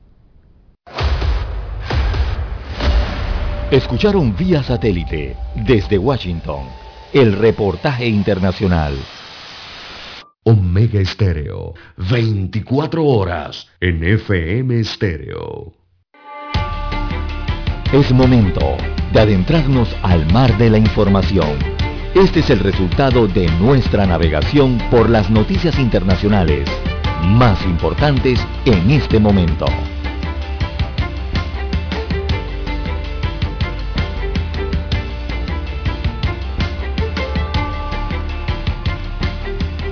Bien, continuamos. Son las 6.52 minutos. Don César, en el ámbito internacional, pues hoy es 15 de noviembre y la llamada marcha cívica por el cambio fue convocada para esta fecha en La Habana y otras ciudades cubanas, después de que los impulsores, eh, que es la plataforma opositora Archipiélago, anunciaran la fecha, el gobierno de la isla declaró que la manifestación era ilegal y la consideró una provocación desestabilizadora uno de los principales impulsores de la protesta, el dramaturgo Junior García, avisó entonces de que la marcha de que marcharía en solitario este domingo en representación de todos los ciudadanos a los que el régimen ha privado de su derecho a manifestarse, pero el departamento de García amaneció este domingo rodeado de gente afín al gobierno y agentes vestidos de civil que han impedido que se manifestara. Lo que sucederá este lunes en Cuba es una incógnita. Estas son algunas de las claves, ¿no? Don César, no se puede entender la marcha del 15 de noviembre sin las fechas del 27 de noviembre y el 11 de junio. La protesta de 300 jóvenes artistas a las puertas del Ministerio de Cultura el 27 de noviembre de 2020 en demanda de libertad de expresión y el cese de hostigamientos contra los creadores críticos con el gobierno se produjo tras la detención de varios miembros del disidente movimiento San Isidro. Aquel plantón acompañado de la petición de un diálogo inclusivo que nunca se produjo, sacudió el país de la necesidad de cambios políticos en la isla, pero muy circunscrito al mundo de la cultura y desarrollado en las redes sociales. Pero las protestas en más de 50 ciudades de Cuba el 11 de junio, motivada por las penurias económicas vividas, fueron populares y muy masivas. Luego vinieron las imágenes de la violencia policial y la detención de cientos de personas de toda esta fuente de, que origina ahora el 15N, Lara, 15. Así es. Eh, el tema, Lara, es que el gobierno está tratando de evitar esta manifestación y está, hay una plataforma digital llamada Archipiélago que fue creada después del 11 de junio por el dramaturgo Junior García y un grupo de jóvenes, en su mayoría artistas, que habían participado en la manifestación. Esa plataforma tiene 33 mil miembros en su página de Facebook. Usted la puede buscar también en su Facebook, Lara. Se llama... Ellos... archipiélago. Ellos han prometido, ellos han prometido, por lo menos... Ese es el medio de comunicación que ellos tienen. Sí, Junior García ha prometido, es el rostro más visible del archipiélago, como usted bien lo señala, que es una página web. Y él también prometió marchar en solitario, como usted bien señala, eh, eh, eh, para este 15N, como le han denominado la marcha. Y si hacemos una conjunción con lo que pasó el 11 de julio y esta marcha, los objetivos siguen siendo los mismos, ¿no? es la democratización de Cuba, la liberación de los presos políticos, eso es lo que están solicitando estas marchas que se están llevando a cabo, ya se llevaron a cabo en varias ciudades de Cuba el 11 de julio y que para hoy lunes entonces esperan realizar que se lleve a cabo esta nueva eh, marcha opositora en la isla eh, caribeña. Ahí el gobierno, bueno, todos se preguntan quién lo organiza, qué buscan, eh, qué ha dicho el gobierno cubano de esto, qué papel juega también el tema de la pandemia que está sufriendo la isla.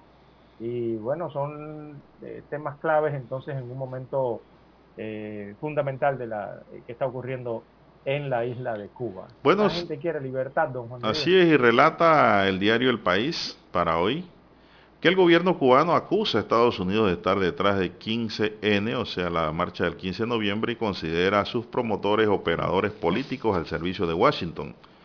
Esta semana el ministro de Relaciones Exteriores Bruno Rodríguez fue tajante al declarar ante el cuerpo diplomático acreditado en Cuba que el gobierno no toleraría de ninguna manera una marcha que considera una provocación subversiva, fraguada, organizada y financiada por Estados Unidos.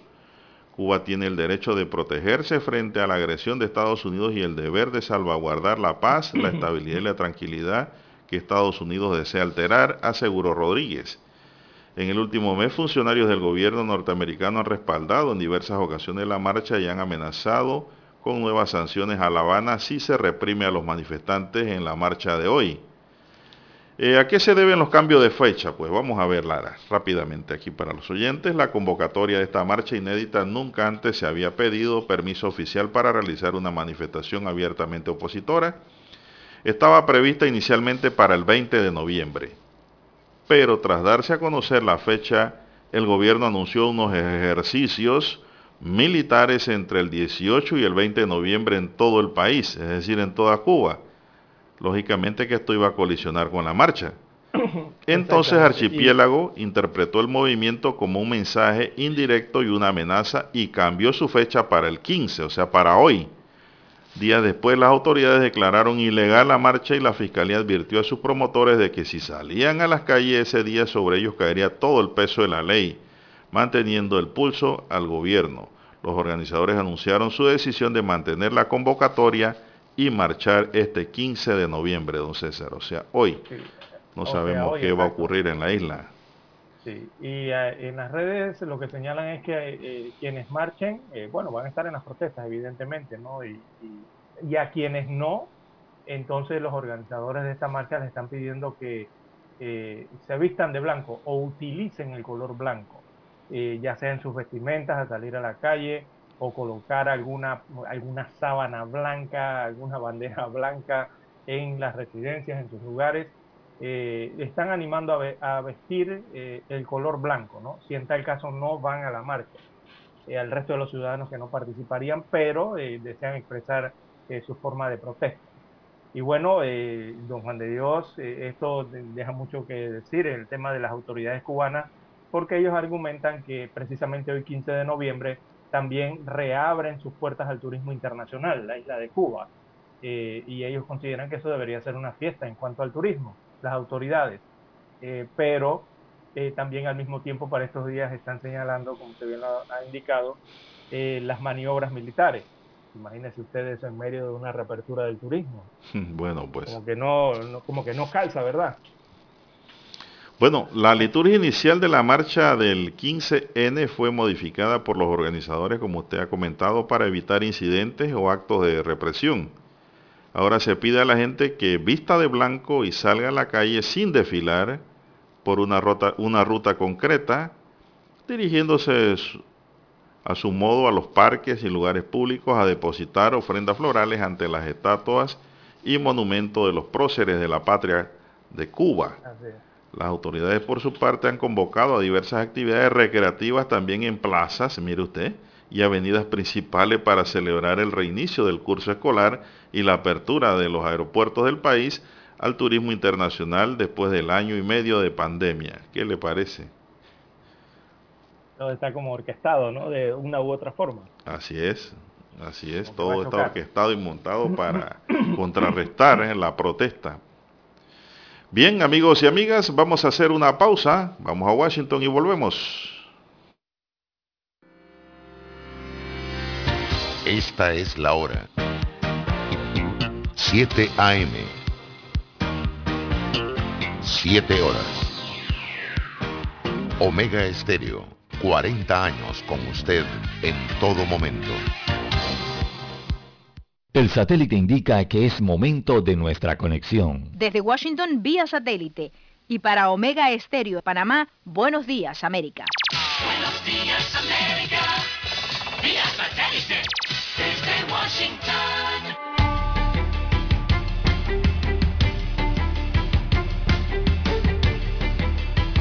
Washington. Le saluda Alejandro Escalona. El viernes, Rusia envió paracaidistas a la frontera de Bielorrusia cerca de Polonia, donde cientos de migrantes acampan tratando de cruzar hacia la Unión Europea. El Kremlin dijo que el emplazamiento repentino es para simulacros rápidos, pero coincide, según expertos, con una acumulación de fuerzas militares rusas cerca de la frontera con Ucrania y estaría contribuyendo a aumentar la alarma europea y estadounidense. Altos funcionarios estadounidenses han planteado a los aliados de la OTAN las perspectivas de que Rusia podría estar conspirando para apoderarse de más partes de Ucrania en una repetición de su anexión de Crimea en 2014. General Electric anunció esta semana que se dividirá en tres empresas públicas a medida que el conglomerado industrial estadounidense busca simplificarse y reducir su deuda. La división marca el final de General Electric, un conglomerado de 129 años de historia que alguna vez fue la corporación estadounidense más valiosa y un símbolo global del poderío empresarial de los Estados Unidos. La compañía con sede en la ciudad de Boston dijo que las tres divisiones se enfocarán en las áreas de energía, salud y aviación y a principios de 2023 General Electric también separará la compañía de atención médica en la que espera retener una participación de casi 20%. Tras la división, se convertirá en una empresa de aviación dirigida por el director ejecutivo de GE. Rusia envió paracaidistas a la frontera de Bielorrusia cerca de Polonia, donde cientos de migrantes acampan tratando de cruzar hacia la Unión Europea. El Kremlin dijo que el emplazamiento repentino es para simulacros rápidos, pero coincide, según analistas, con una acumulación de fuerzas militares rusas cerca de la frontera con Ucrania y estaría contribuyendo a aumentar la alarma en Europa y Estados Unidos. Altos funcionarios estadounidenses han planteado a los aliados de la OTAN las perspectivas de que Rusia podría estar conspirando para apoderarse de más partes de Ucrania en una repetición de su anexión de Crimea. Johnson Johnson anunció que se dividirá en dos empresas. La compañía estadounidense con 135 años de historia dijo que su nueva Consumer Health Company cotizará en bolsa y comercializará productos como analgésicos y enjuague bucal. La compañía conocida como Johnson Johnson continuará vendiendo medicamentos por prescripción y dispositivos médicos. Desde Washington vía satélite y para Omega Estéreo Panamá hemos presentado Buenos Días América. Buenos días América, vía satélite desde Washington.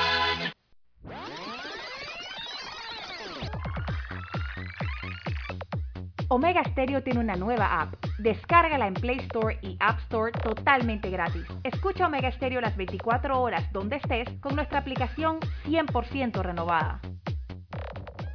Somos Omega Estéreo. 40 años siendo la cadena nacional en FM Estéreo, pionera en Panamá.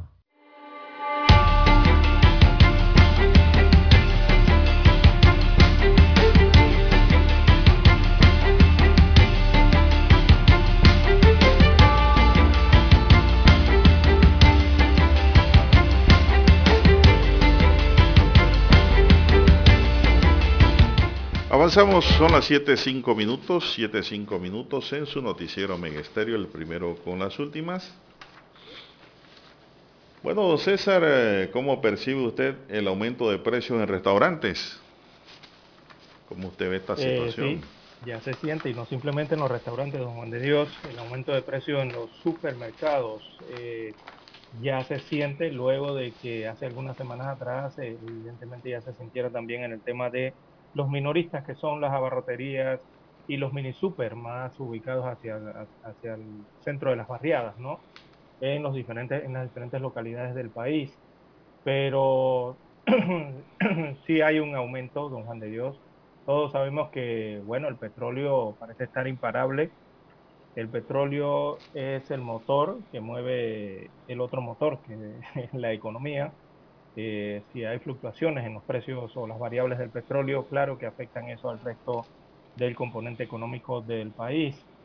Y eh, sí se han registrado eh, ya, ya en algunos productos y en algunos servicios eh, los aumentos de los precios, don Juan de Dios. Es difícil ir a los restaurantes hoy en día. Están realmente eh, algo más costosos, digámoslo así. Bueno, sí, eh, eso también, Lara, trae como consecuencia la disminución de clientes, ¿no? ¿Verdad? Evidentemente. Porque mucha gente ya está llevando su lunch al trabajo, ¿verdad? Su merienda. Y pues para evitar eh, tener ese gasto adicional, ¿no? Eh, la información que fluye es que el precio de los menús en restaurantes del país ha aumentado en, al menos en un 10% en medio de la pandemia, consideraron aquí grupos de consumidores. En tanto, empresarios afirman estar preocupados ante el fuerte alza de los insumos de operación. Eso es lo que hoy dice hoy el diario Metro Libre. Sí, Así es. sí, evidentemente lo, lo que está ocurriendo es que hay un aumento en el tema de los alimentos, eh, el aumento del... Nos estamos refiriendo, esto se va a ver reflejado cuando ya aparezca el índice de precios del consumidor, el conocido IPC. Eso lo deben estar eh, haciendo las encuestas, eh, viendo las fiscalizaciones en estos momentos. En alguna de estas semanas saldrá ese índice de precios y va a señalar lo que estamos señalando aquí, que los precios han aumentado, sobre todo en el tema de las bebidas, en algunos alimentos, están siendo los principales impulsores a, a mi, a mi manera de ver. Uno que anda, eh, bueno, en restaurantes, en supermercados haciendo algunas compras, eh, se van a notar allí, ¿no? Eh, este aumento eh, de los productos y algunos servicios. Y siguen siendo los impulsores del aumento estos rubros porque evidentemente recordemos que venimos de una pandemia eh, y en muchos países, bueno, yo creo que Panamá no está tan mal en ese, en ese sentido, pero sí otros países eh, están un poco más complicados por el tema de eh, la producción de sus propios alimentos, todo esto que hablamos de la seguridad eh, alimentaria y la disponibilidad de alimentos para el país. La pandemia evidentemente ha afectado esto. No hemos estado produciendo al, ritmo que llevamos anteriormente en el do, del 2019.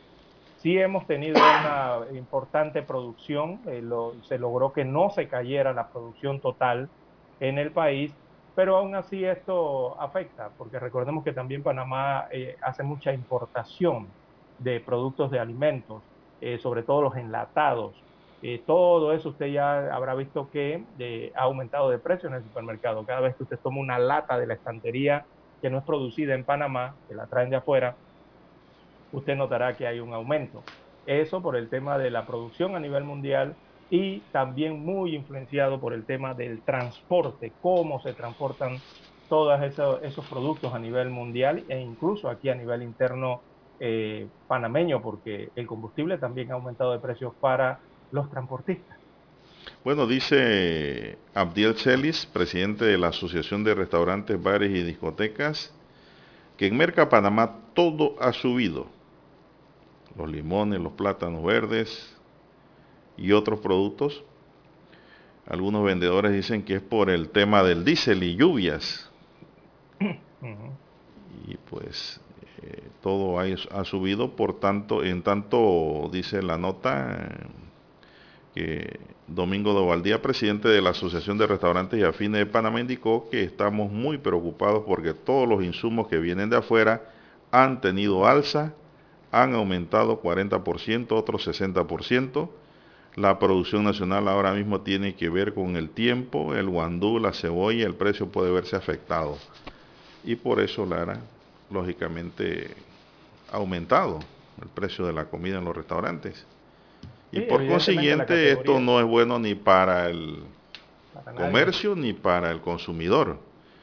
Porque el consumidor eh, lo que está haciendo ahora, y lo he visto, es que ahora la gente lleva O su, deja su lunch, deja de, deja comprar almuerzo en la calle y, y eso lentamente va parando la economía también, Mm, Exacto. porque la por circulación va disminuyendo. Exacto. O busca otro producto para suplantar el producto que está en escasez o, o que ha aumentado de precio. Es regularmente No, eh, lo Lara. que se hace, ¿no? Y otra cosa, Lara, que es una realidad, aquí todo está caro. Aquí pareciera Sí, que no es estuviéramos en Dubái, porque mire, si usted va, usted sale a cenar con su familia, que no, que no pase de cuatro, ¿ah? Usted tiene que tener una hoja en el bolsillo de por lo menos 100 dólares, Tiene que llevar al tío Benjamín, exacto, sí. ¿sí? 100 dólares, exacto. Para arriba. Ese es el promedio de ahí, mínimo, de ahí para arriba. Si quiere que su familia coma, pues, eh, alegremente. Así mismo como usted lo señala. Entonces digo, eh, y, y, y, y 100 dólares tampoco es fácil conseguirlo, Lara. Para nada. Y más en los sectores trabajadores, en los sectores obreros. ¿Cuánto se gana por día un jornalero en Panamá? Eso es imposible. Entonces eso se va convirtiendo en un lujo. Salir a comer con la familia una tarde X. Y eso, ese lujo, se lo, cada día se lo van a poder dar muy pocos, porque la economía se va contrayendo. ¿Cómo se puede reparar esto? ¿Cómo se puede detener esto? Es difícil. Entonces esas cenas solamente se quedan para días especiales. No puede hacerse semanal ni quincenalmente. Porque usted con 100 dólares puede comprar muchas cosas en Merca Panamá y tener eh, buena alimentación en su casa, ¿verdad? Claro. en lugar de gastarlo en una hora. Bien, son las 7.12 minutos, 7.12 minutos en su noticiero Megesterio, el primero con las últimas. Bueno, don César y Christensen habló ayer, dijo que abarroten hasta arriba el estadio. El estadio, exactamente. Eh, don Juan de Dios, no sé si prefiere hacer una pausa y hablamos de este tema. Sí, yo creo que es mejor para irnos eh, en la recta final. Vamos a la pausa, Eric, y volvemos. 7.30 AM. Infoanálisis. Con entrevistas y análisis con los personajes que son noticia. La mejor franja informativa matutina está en los 107.3 FM de Omega Estéreo. Cadena Nacional. Desde los estudios de Omega Estéreo, establecemos contacto vía satélite con la voz de América. Desde Washington, presentamos el reportaje internacional.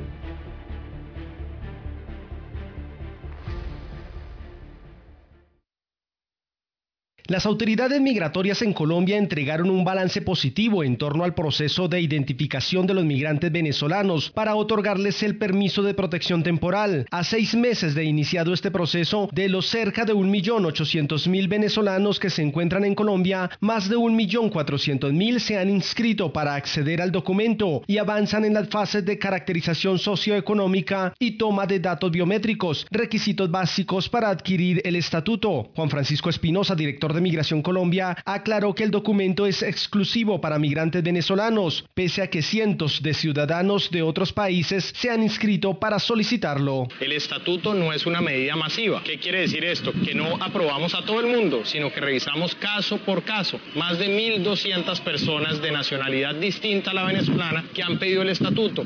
A ellos no se los podemos dar porque esto es exclusivo para nuestros hermanos venezolanos. Ya se inició el proceso de entrega del documento, ya sea físico o digital, inicialmente a los niños, pero la meta del gobierno es que a final de año al menos un millón de migrantes venezolanos ya tengan el documento, lo que les permitirá acceder a empleo, estudio, salud y prestaciones sociales. Esto no es una promesa de nada, es una oportunidad que cada uno de ustedes sabrá aprovechar de la mejor forma posible. Ahí ustedes perfectamente pueden tener un trabajo formal en Colombia, pueden ahorrar para pensiones, pueden ahorrar en sus cesantías, tener riesgos profesionales, estudiar en una carrera técnica, una carrera profesional. Asimismo, el gobierno estima que a finales de 2022 al menos 1.300.000 migrantes venezolanos beneficiarios del estatuto hayan accedido al sistema de salud subsidiada del país. Manuel Arias Naranjo, Voz de América, Colombia. Escucharon vía satélite desde Washington el reportaje internacional. Para anunciarse en Omega Estéreo, marque el 269-2237. Con mucho gusto le brindaremos una atención profesional y personalizada. Su publicidad en Omega Estéreo. La escucharán de costa a costa y frontera a frontera. Contáctenos 269-2237. Gracias. Problemas de tierra, accidentes graves, reclamos a aseguradoras, incumplimientos de contratos, reclamos de herencias, todo asunto civil y penal, consulte al 6614-1445. Ahora contamos con el servicio de asesoría, confección de pliegos de cargos, impugnación y defensa en materia de contrataciones públicas. 6614-1445. Licenciados Juan de Dios Hernández Sanjur y Belkis Hernández Díaz. Omega Stereo tiene una nueva app. Descárgala en Play Store y App Store totalmente gratis. Escucha Omega Stereo las 24 horas donde estés con nuestra aplicación totalmente nueva. Omega Estéreo, 40 años innovando.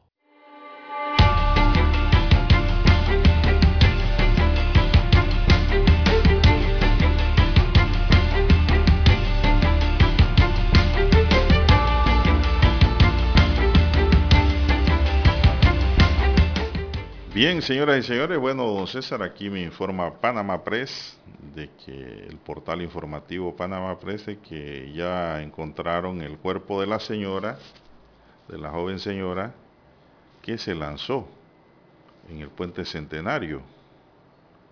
Sí, el día de ayer. Estacionó su vehículo y se lanzó al vacío. Sí, muchos pensaban que eso no era verdad, que no era real, pero sí, así ocurrió. Un equipo de peritos de criminalística procede a levantar el cuerpo de Hanna Castillo Ríos, nombre de la Oxisa, quien se lanzó del puente centenario, informó el Instituto de Medicina Legal. El cuerpo fue ubicado en un área próxima a las esclusas Pedro Miguel por un trabajador del ACP. En la acción científica judicial participan peritos de fotografía y planimetría forense de criminalística de Campo de Ancón.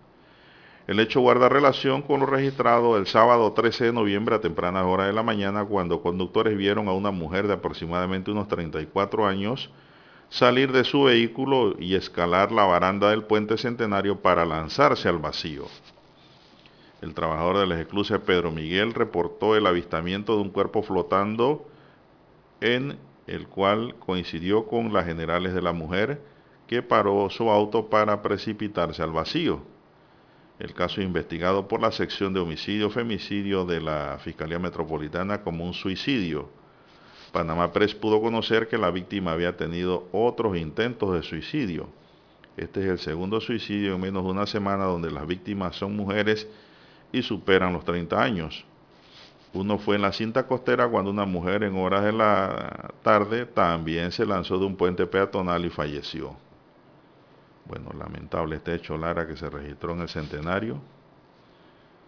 Y la mujer pues paró el carro, se subió a la alambrada y se lanzó, perdiendo la vida. Ya fue ubicada por personal del ACP y criminalística pues investiga ahora este hecho triste.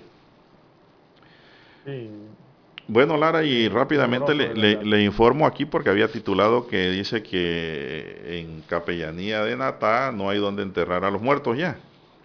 El cementerio se quedó chico y la Junta Comunal quiere comprar a una propietaria, pero la propietaria vende a un precio que a ellos no le conviene y ahí está el problema. Eh, hay tierra, pero a precio alto. Y no hay tierras estatales por ahí entonces, en Capellanía. No porque ellos quieren ampliar el mismo cementerio. Ah, ok, que es lo que suele suceder siempre, ¿no? Ah, O abrir pero bueno, cementerio. ellos eh, dicen que nada más le, a- la- eh, primero empezaron en un precio de 25 dólares el metro cuadrado. Esto, luego la propietaria, porque lo que colinda es una propiedad privada, dice que bajó a 15 dólares. Y la Contraloría determinó en un avalúo que es a 4.50, dice el metro allí. A lo que la dueña se rehúsa rotundamente. No, no, no. Ese fueron un precio catastral. Tal vez. Sí, don Juan de Dios. Contraloría si te tira usted- los precios al suelo. Sí, una pregunta. Si ese terreno que colinda fuese suyo, ¿usted lo vendería a ese precio? Nadie, Lara. Nadie lo vende. Ya la señora bajó 10 Ya, dólares ya. y dice que no. Bueno, la Junta Comunal lo que tiene que hacer es el esfuerzo. Y Ya comprar. por sí tener un cementerio al lado de tu finca o de tu lote Bueno, pues. te causa problemas de, de evaluación. Bueno, mientras tanto no hay para Pero lugar donde enterrar a los fallecidos allá. Bueno, Lara, y ya hablando otra de otra materia, pues el bálsamo de los panameños me preguntan cuál fue el resultado anoche del juego de béisbol. Bueno, ganó Chiriquí. Ganó, el, eh, ganó Chiriquí su tercer partido, estaban empatados dos por bando, ganó su tercer partido 11 carreras por 7, ese juego terminó bien tarde, Lara, casi a las 12 de la noche. Y Chiriquí se puede coronar en el próximo encuentro. No sé si juegan hoy. ¿Usted qué tiene de información sobre ello? El calendario no lo tengo a mano. Bueno, sigamos acá. Ahora nos enteraremos. El Romer Fernández tiene que ser nuestro fortín, dijo Thomas Christensen después de del encuentro que tuvo con Honduras frente al Bolillo Gómez. Ahora la idea es salir a ganar, ser agresivos, intensos desde el minuto uno e imponernos al rival. El Salvador remarcó el director técnico de Panamá en una conferencia ayer. ¿Qué usted tiene, Lara, que decirnos sobre este tema? Eh, bueno, eh, eso es lo que hay que hacer, hay que ganar. Eh, estamos en la mitad de la eliminatoria, faltan 7 partidos, son 21 puntos disponibles, Panamá tiene 11 puntos y para entrar en, en- en- área de boletos eh, directos tendría que tener eh, o alcanzar al menos 21 o 22 puntos en la tabla, o sea que requerimos 10. 10 hasta el momento, eso significaría eh, ganar eh, tres, tres encuentros o cuatro encuentros para asegurar por lo menos el tercer boleto, eh, lo más probable, salir de esa zona de repechaje. Y hasta el momento las eliminatorias en la CONCACAF se están poniendo cada vez más reñidas, don Juan de Dios. Eh, principalmente entre esos cuatro equipos que son Estados Unidos, México, Canadá y Panamá, eh, que continúan en la búsqueda de esos tres boletos y medios que se están peleando a falta de estas siete fechas. Lo que le viene a Panamá, eh, bueno, viene el partido de El Salvador, somos locales. Después Panamá tiene que visitar a Costa Rica a finales de enero del próximo año. Sigue el partido con Jamaica, sigue un partido con México, sigue otro partido con Honduras y cierra con Estados Unidos y Canadá. Dentro de esos siete partidos, eh, ahí tiene un menú para usted, don Juan de Dios, ¿cuál le gustaría ganar? Deberíamos ganar cuatro por lo menos para estar en el Mundial. Bueno, Eso es lo que se requiere ahora mismo. Eh, el te- eh, ahí es donde está el problema, que empezamos a dar por descontado a equipos que están dizque, más débiles abajo y son peligrosos. ¿ah? Yo lo que pienso es. que Panamá tiene que ganarle a estos colosos que están adelante a los tres algún juego. O un empate, un empate. Sí. Estados Unidos, México y Canadá. Con eso es que se tiene que fajar de verdad y tratar de sacarle el juego. Ahorita estamos a un juego del primer lugar. Panamá tiene 11 puntos, el primer lugar tiene 14 puntos, que es Estados Unidos y México. Así que estamos a tres puntos de los Estados Unidos, a tres puntos de México, y estamos a un solo punto de quien tiene el tercer lugar, que es Canadá. Canadá tiene, eh, eh, perdón, a dos puntos, tiene 13 puntos. Bueno, Eh, lo que me escribe un oyente aquí, dice que si Panamá le hubiera ganado. Lara, si Panamá le hubiera ganado a Costa Rica, que tuvo el juego en el bolsillo, y le hubiera ganado a El Salvador, Panamá estuviera en el primer lugar de CONCACAF. Así mismo es. Hubiera tenido 6 Pero, puntos, eh, 10 y- ¿qué? 17 puntos. Exactamente. Pero bueno, tenemos una importante ventaja por el momento con este partido sobre Honduras. Ahí en Honduras se siguen quejando todavía sobre esa derrota histórica que han tenido, ¿no? No, Eh, pero los tres puntos los tiene Panamá. Están diciendo, eh, Lara, que no es que Panamá es mejor, sino que ellos fueron peores. No, es peor ¿Qué manera? están diciendo que nos regalaron el partido. ¿Qué, pe- qué En Honduras manera? están diciendo que el bolillo y la selección le regaló el partido a Panamá. Imagínese usted hasta qué nivel llegan, ¿no? Es increíble. Dejarse ¿Qué- qué? remontar en ocho minutos, tres goles. Ellos le echan la Eh, culpa al bolillo. Para ganar. Ellos culpan Ahora, al bolillo, yo no creo. Ahora, bueno, para que usted vea, pues. Figueroa dijo, Bueno. nosotros perdimos en la cancha, aquí no hay nada que discutir. Perdimos en el juego, no supimos controlar el marcador 2 a 0 y nos ganaron. Claro, hombre Bueno, franco y sincero. tenemos una importante ventaja en la tabla, que es lo que importa, son los puntos. Eh, eh, la ventaja es que, bueno, estamos cerca de los punteros y tenemos precisamente eso, una ventaja sobre nuestros seguidores, porque Panamá tiene cinco puntos arriba de su seguidor más cercano, que es Costa Rica, que tiene ocho, eh, que tiene ocho puntos. Perdón, Costa Rica que tiene seis puntos. Así que tenemos cinco puntos sobre Costa Rica. Costa Rica Sobre juega con Honduras mañana, ¿eh? España. Sobre El Salvador, sí. Costa Rica juega con Honduras y cuidado que el bolillo le hace, como quien dice, el daño a Costa Rica. Bueno, Le gana Honduras Honduras a Costa todavía- Rica. Honduras está vir- virtualmente eliminada, pero todavía no oficialmente. Pero hace daño. Que hay, hay que tener cuidado. Ellos tienen ocho puntos y están bien atrás, ¿no? Lastimosamente la selección catracha no ha tenido un- el rendimiento esperado o que se esperara. Que se esperaba, ¿no? Tienen un rendimiento del 14%, mientras Estados Unidos rinde al 67%, México rinde al 67%, eh, Canadá mide al- rinde al 62%, la selección de Panamá está rindiendo al 50%, y de allí Costa Rica, Jamaica, El Salvador con un 28% y Honduras tiene un 14% de rendimiento. Muy pobre lo que está presentando, eh, perdón, Honduras en esta hexagonal. Así que después del juego de mañana martes, don Juan de Dios, eh, será hasta finales de enero del año 2022 cuando veamos nuevamente juegos, porque viene una para allí, viene un parón de, de dos meses y medio por el tema de las fiestas de fin de año. Y en enero del 2022 entonces tendremos que ir a visitar a Costa Rica eh, para continuar con la eliminatoria, que todavía hay un tramo difícil que transitar, el cual pienso estaremos viendo quizás los primeros clasificados en la CONCACAF. Eso será para el mismo mes de Yo le voy a decir, 2022. yo tengo Estaremos mucha, yo tengo mucha fe en que nuestra selección se ubique en las tres primeras casillas. Estamos en el repechaje ahora mismo, ¿no? Sí, pero el repechaje no me gusta porque te pueden eliminar también. Tanto nadar para si morir en la orilla. Lo que hay que ir es a buscar una de las tres casillas. Punto. Esa debe ser la mentalidad para ir directo a Qatar. tercera. Primera, segunda o tercera, ¿por qué no? Si ahora mismo le acabo de decir, ¿por qué Panamá, debería, Panamá debería estar en primer lugar?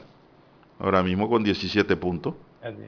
Pero Y bueno, mañana se, se torna otro partido interesante porque eh, se enfrentan Canadá y México. Así que si Canadá le gana a México, México se queda con 14 puntos. Y si Panamá gana aquí, empata a México. por eso le digo, vamos 14 por una de las casillas. ¿Por Sí, qué no podemos dejar ambos- atrás a los mexicanos? Claro, Exacto. Que se si ambos empatan, si ambos empatan, se quedan con los mismos puntos. Y si Panamá gana, entonces sube eh, donde están ellos, ¿no? Así es. Así mismo es, don César. Esa mentalidad de que, que el otro debe ganar porque es mejor o más grande, eso no va conmigo. Yo no sé quiénes piensan así. Los derrotistas piensan así. Hay que pensar que tenemos que buscar una de las tres casillas y punto. Se nos acabó el tiempo, César, dice aquí Eric. Eric Pineda nos acompañó en el tablero de controles, en la mesa informativa les acompañamos. César Lara. Y Juan de Dios Hernández Sanjur, gracias señoras y señores por su atención. Ya viene Infoanálisis. Hasta aquí. Noticiero Omega Estéreo. Continúe con La mejor franja informativa